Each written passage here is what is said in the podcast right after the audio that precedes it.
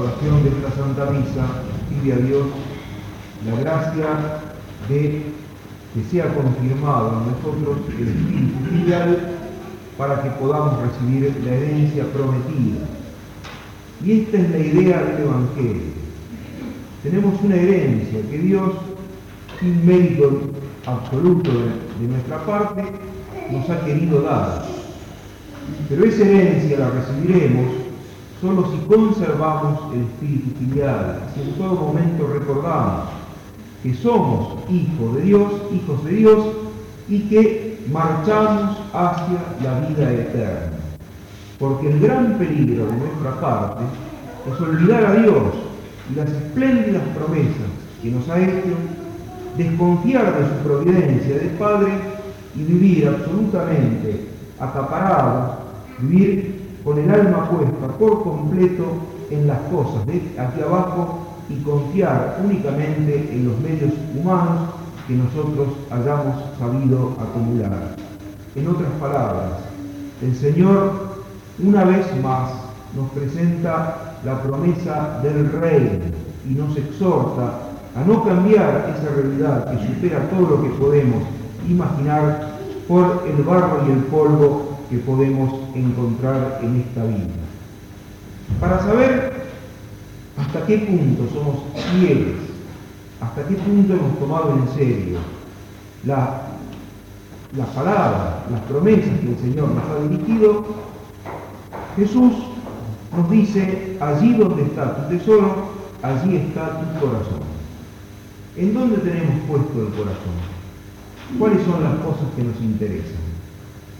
Cuando nosotros escuchamos el Evangelio, leemos el Evangelio, o asistimos a la Santa Misa o rezamos el Rosario, ponemos tanto interés y tanta atención como cuando leemos en el diario las noticias de política o economía o miramos por televisión un acontecimiento deportivo.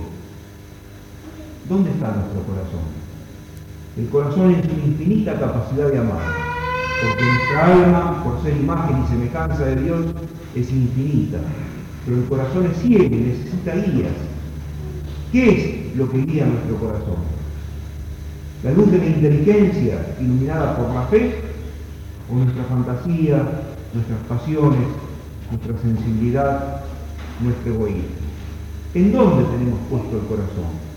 en las promesas que Dios nos ha hecho por su Hijo Jesús o en las cosas que nos ofrece el mundo. Ese es el termómetro infalible que marca la seriedad de nuestra vida cristiana.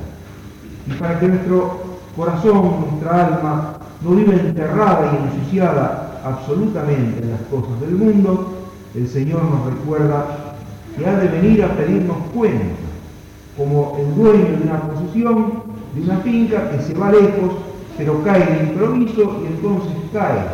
Él se presenta delante de cada uno de sus empleados, de sus obreros, y les dice, dame cuenta de tu administración. No podemos vivir absolutamente convertidos a las cosas de acá, porque son simples medios para llegar a las cosas del otro mundo. Y aunque en esta vida y en este tiempo podamos no tomar, podamos no tomar esto en cuenta y vivir como si tuviéramos que estar siempre instalados aquí, Algún día se presentará Cristo ante nosotros a pedirnos cuenta de lo que hemos hecho con los bienes que Él nos ha dado.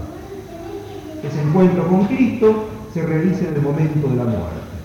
Y ese encuentro con Cristo se realizará en algún momento cuando Cristo vuelva para decir, el tiempo terminó, la historia terminó, comienza la eternidad. Este ciclo mundano que estamos viviendo, que los hombres viven, llegará a su término. Y entonces el Señor aparecerá y pedirá cuentas a todos en conjunto.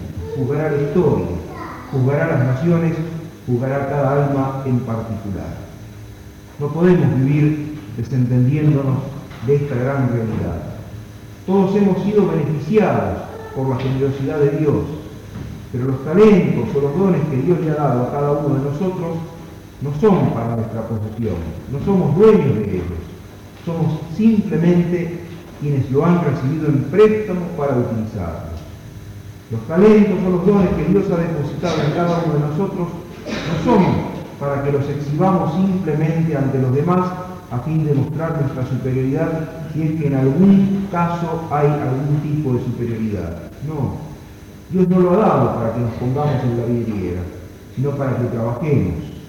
Dios no distribuye títulos de nobleza, ni diplomas, ni títulos nobiliarios, sino que Dios, cuando deposita un talento en un alma, lo que distribuye es trabajo.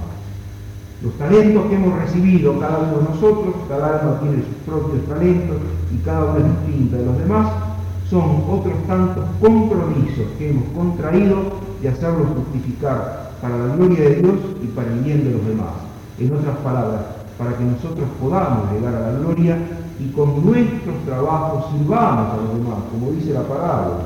¿eh? Hemos sido constituidos administradores de los bienes de Dios, no para usarlos a fin de tiranizar a los demás y explotar a los demás, sino para servir a los demás a fin de ayudarnos a conseguir aquello a que Dios nos llama, la herencia eterna, la gloria, la entrada en el reino.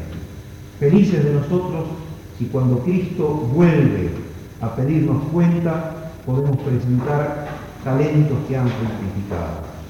Pero cuidado, porque así como lo que se nos promete es mucho, el castigo que Dios dispone para aquellos que han querido enterrar los, talentos, para aquellos que han querido apoderarse de los talentos, como si fueran de ellos y no de Dios, también es grave.